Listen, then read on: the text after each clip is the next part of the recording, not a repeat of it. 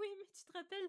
Non, mais le pauvre, il arrêtait pas de courir dans tous les sens. Oh, non, mais il était complètement perdu. Hein. Je sais pas si tu te souviens, mais c'était fou. non, mais c'est vrai, je me rappelais plus. N'importe quoi, non, mais t'es bête. Oh, et puis tu te souviens la fois où Charles avait vomi un lendemain de soirée en pleine rue? Oh, Non, mais la honte qu'on s'était payé. Non, mais moi j'étais pas bien devant tout le monde. Tout le monde nous regardait. Non, mais ça me gênait. C'était horrible. Ah, ça c'est sûr, hein. Enfin bon, c'était la belle époque. Ouais, la belle époque. En fait, c'est comme ça qu'on devrait appeler tout ce qui s'est passé avant le Covid, même si en vérité, euh, c'est pas du tout cette période dans l'histoire, mais bon. Bah, ça, c'est sûr que le Covid, les restos, les bars fermés, ça fait tellement longtemps que ça dure, j'ai l'impression que ça fait un siècle. Bah, figure-toi que ça fait même plus d'un siècle. De quoi que les restos sont fermés? Mais non, nounouille, plus d'un siècle que la belle époque est finie. La belle époque qui est finie Non mais attends, mais de quoi tu parles là? Oh, mais Anna, mais c'est pas possible, en fait tu m'écoutes pas, hein, je te parlais d'histoire moi. Mais c'est toi qui dis nimp, on parlait des meilleures soirées de nos lives et toi d'un coup tu te mets à parler d'histoire. Ouais, bon bah c'est bon, laisse tomber. Oh, pauvre petit Calimero, c'est vraiment trop injuste, on lui donne pas la parole. Et puis d'abord, la belle époque, la belle époque, qu'est-ce qu'on en sait d'ailleurs si elle était vraiment belle l'époque, tiens Bah si, il y a des explications, mais je dirai plus rien la prochaine fois. Hein. Oh bah non, hein, maintenant que t'as commencé, tu finis. Vous savez, la mode, avant tout, c'est une affaire de bon goût. La Belle Époque, c'était une période historique qui s'étend de la fin du 19e siècle à 1914. Bon, à vrai dire, on sait quand elle s'arrête, c'est-à-dire juste avant la Première Guerre mondiale, mais on sait pas précisément quand elle commence. Non mais elle est bancale Julie à ton histoire. Euh, depuis quand on sait pas quand une période commence Nous on veut de la précision, nous on veut des chiffres, ok? Ben peut-être que tu veux des chiffres, mais des chiffres précis, malheureusement je vais pas pouvoir t'en donner. En réalité, la Belle Époque c'est le nom générique qui a été donné par le peuple pour qualifier l'avant-guerre. Une période historique où il n'y avait pas de tension politique. En fait, c'est une expression qu'on utilisait par nostalgie de l'ancien temps, où tout allait mieux, et aujourd'hui, on continue de l'utiliser et c'est devenu un fait de langage pour parler d'une période avec nostalgie. Ah ouais, je capte. Avant la guerre, c'était Broadway, la grande vie, la vie de château. Et après, quand il y a eu la guerre, c'était le bordel, quoi. Ben, en réalité, pas tellement. Dans les faits, les conditions de vie des ouvriers et des paysans restent difficiles. Tout n'est pas tout rose non plus. Soit il y a énormément de personnes qui s'enrichissent, mais il y a aussi beaucoup d'inégalités. Dans les quartiers pauvres, il y a beaucoup de délinquance. D'ailleurs, on peut voir un des côtés sombres de la belle époque dans le film Casque d'or de Jacques Baker, où on peut voir le quotidien des prostituées et des voyous qui vivaient dans ces quartiers. Et eh ben pourquoi on disait qu'elle était belle cette époque si elle l'était pas tant que ça? Ben, Parce qu'on est malgré tout dans une période où on constate de nombreux progrès technologiques, politiques, sociaux et économiques. Ah ouais, je vois le genre, ça buvait des grandes pintes en terrasse en se racontant des saucisses, c'est ça? En se racontant des saucisses Mais c'est quoi cette expression chelou là? Bah, disons qu'il y a plus de liberté et de droits. Tiens, par exemple, à cette époque, on voit apparaître quelques lois sociales comme le repos dominical ou les retraites ouvrières dans la vie des gens. C'est aussi pendant cette période que les frères Lumière présentent pour la première fois leur film sur grand écran. Ouais, d'accord, il y a quelques changements, mais c'est pas non plus dingo, hein.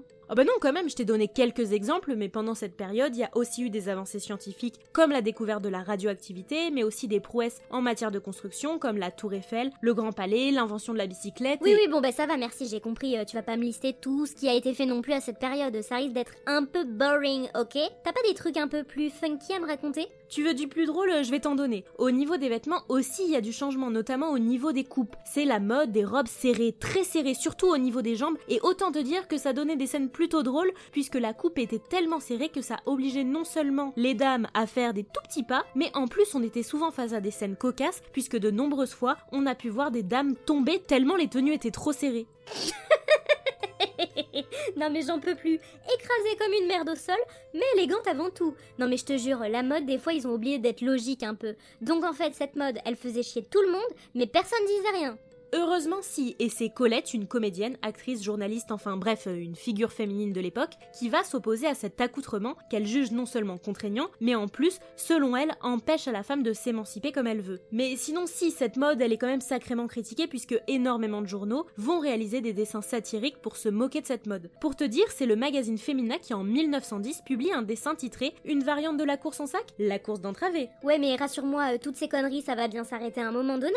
Ben, pas tout de suite en tout cas cette époque, les rituels sociaux, les protocoles de bonne conduite, les règles de savoir-vivre, tout ça est encore très strict et très codifié puisque à chaque visite, chaque rendez-vous, tout ça nécessite une tenue précise et une fois de plus, ça gênait les mouvements et ça empêchait de bouger comme on le voulait. En bref, c'était relou quoi. En bref, c'est ça, même si quelques femmes ont quand même tenté de défier ces codes, la plupart se plient à ces règles sans avoir trop leur mot à dire.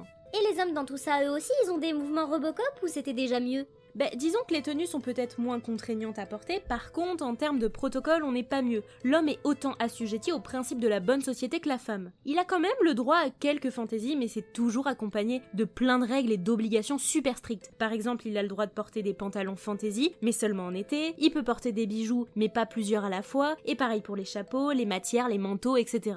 En fait, la mode à cette époque, quel que soit le sexe, est super codifiée, et même si les garde-robes permettent plus de choses, il y a énormément de restrictions. Ah bah ça c'est sûr, hein. non mais moi jamais j'aurais retenu tout ce qu'il y avait à retenir. Hein. Déjà que je suis pas foutue de retenir une leçon, alors les codes de la belle époque, non mais laisse tomber quoi, la galère. Ah bah ça c'est sûr que t'es pas fichu de retenir une leçon. Non mais c'est clair.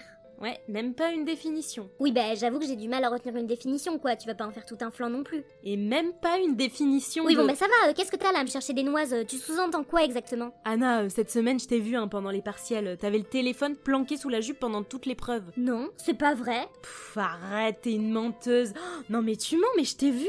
Et, et toi là, quand tu quittes tes pompes à l'appartement, tu pues des panards, c'est une horreur. Hein, mais quoi, mais quel rapport Ah ah, moi aussi ça t'embouche un coin que je te balance des doses, hein. Non mais arrête, ça n'a rien à voir. Ah, et puis ce qu'elle vous a pas dit non plus, c'est que tous les soirs, Non, quand elle va se coucher, elle. Non, tais-toi. Vous êtes témoin, vous êtes témoin, elle me bride, elle m'empêche de parler, liberté d'expression. Je m'en fous, je leur dirai tout la Blablabla, prochaine fois. blablabla, tu peux en faire des blablabla, hein, ça m'empêchera pas de dégainer des Et dossiers. s'il y a que ça, moi aussi, hein, je peux en dégainer des dossiers. menteuse, Ah ouais, si je Tu parle de la soirée de- du 1er août l'année dernière, Ah, ça te dérange pas non plus que... Non, Un accident. quoi. Un accident de rien du tout, t'es euh, tu l'as fait la exprès. Mais c'est moi qui une dis n'importe quoi. hein. Non mais tu Anna, t'es tu mauvaise foi des fois, mais... Ma pauvre fille, tu te remets Oh jamais en question, en fait, c'est pas possible. Mais d'où tu mets ton nez dans tes affaires là Ça te regarde de mauvaise foi tout le temps.